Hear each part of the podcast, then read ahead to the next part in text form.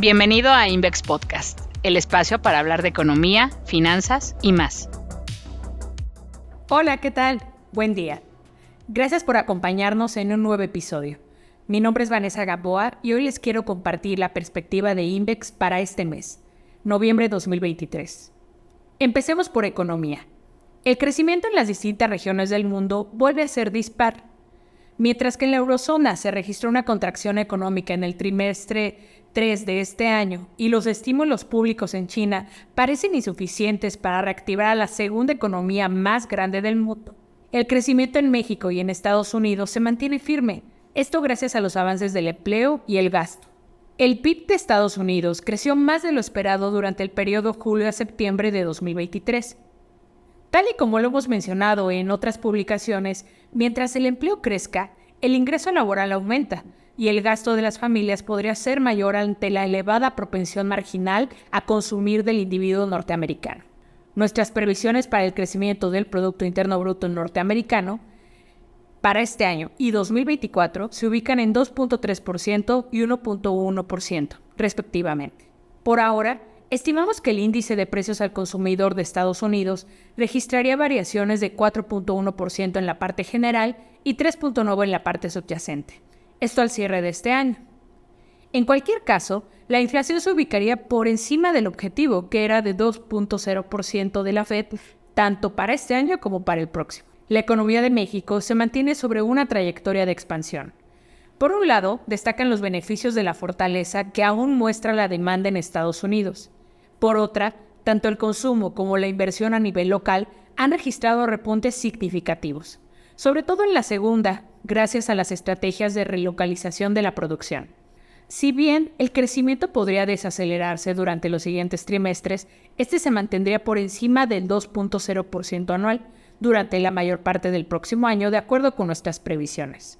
Nuestros estimados para el crecimiento de México en 2023 y 2024 se ubican en 3.4% y 2.2% respectivamente.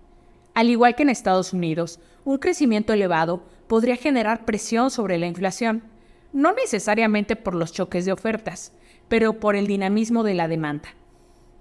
Es probable que la inflación subyacente vuelva a rebasar la inflación general este año, 5.20% y 4.50% al cierre de diciembre, respectivamente.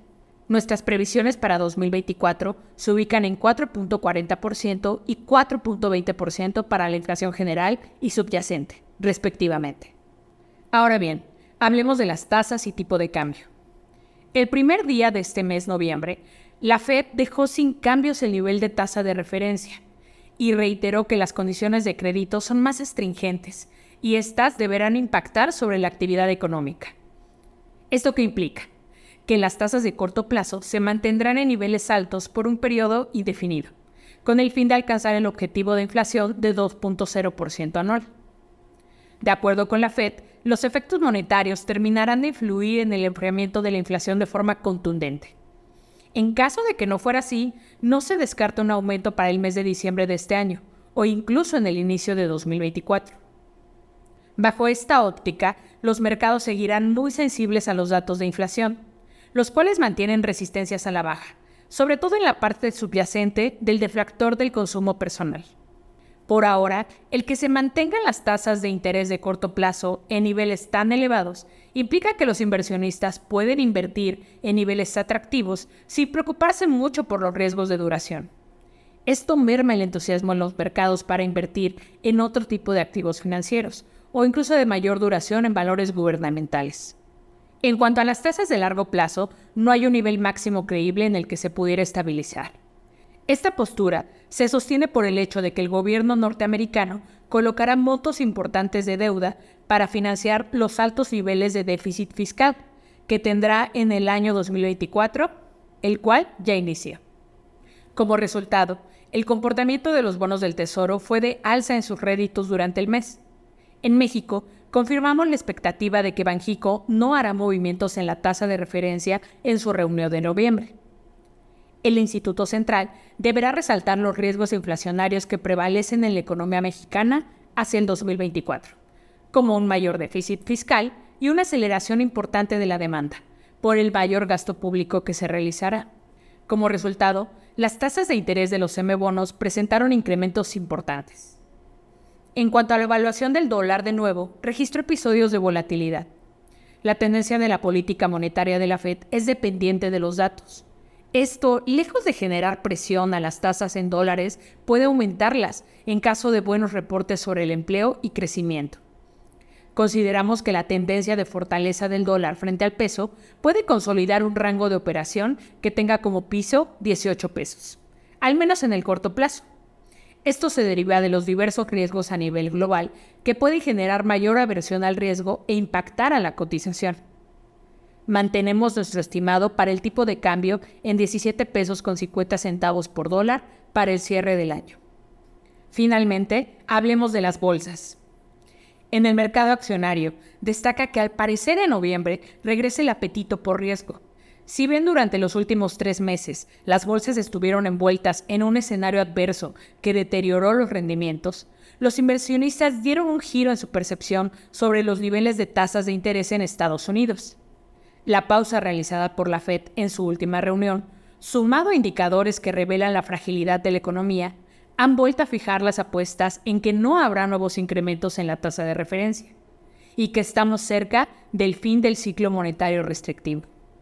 Consideramos que el entusiasmo debe tomarse con mesura no hay un mensaje abierto a comenzar a bajar las tasas en el corto plazo, con retos latentes en la inflación y con datos de empleo que se vieron distorsionados por la huelga automotriz en Estados Unidos.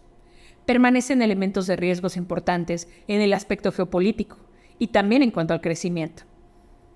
La temporada de reportes corporativos no logró ser un catalizador para las bolsas, a pesar de que en términos consolidados, las utilidades del Standard Poor's 500 sean hasta ahora mejor de lo esperado. Cerca del 80% de las empresas del Standard Poor's 500 que ha entregado sus cifras ha superado la expectativa en utilidades con una sorpresa positiva de 7%. Los mejores números han estado en este sentido en el sector de consumo discrecional, con una sorpresa de 16%, mientras que energía ha sido el más decepcionante. Preocupa la posibilidad de resultados debilitados hacia adelante. Algunas empresas hacen revisiones en sus guías y hablan de un entorno de cautela por dudas sobre la demanda en los próximos meses.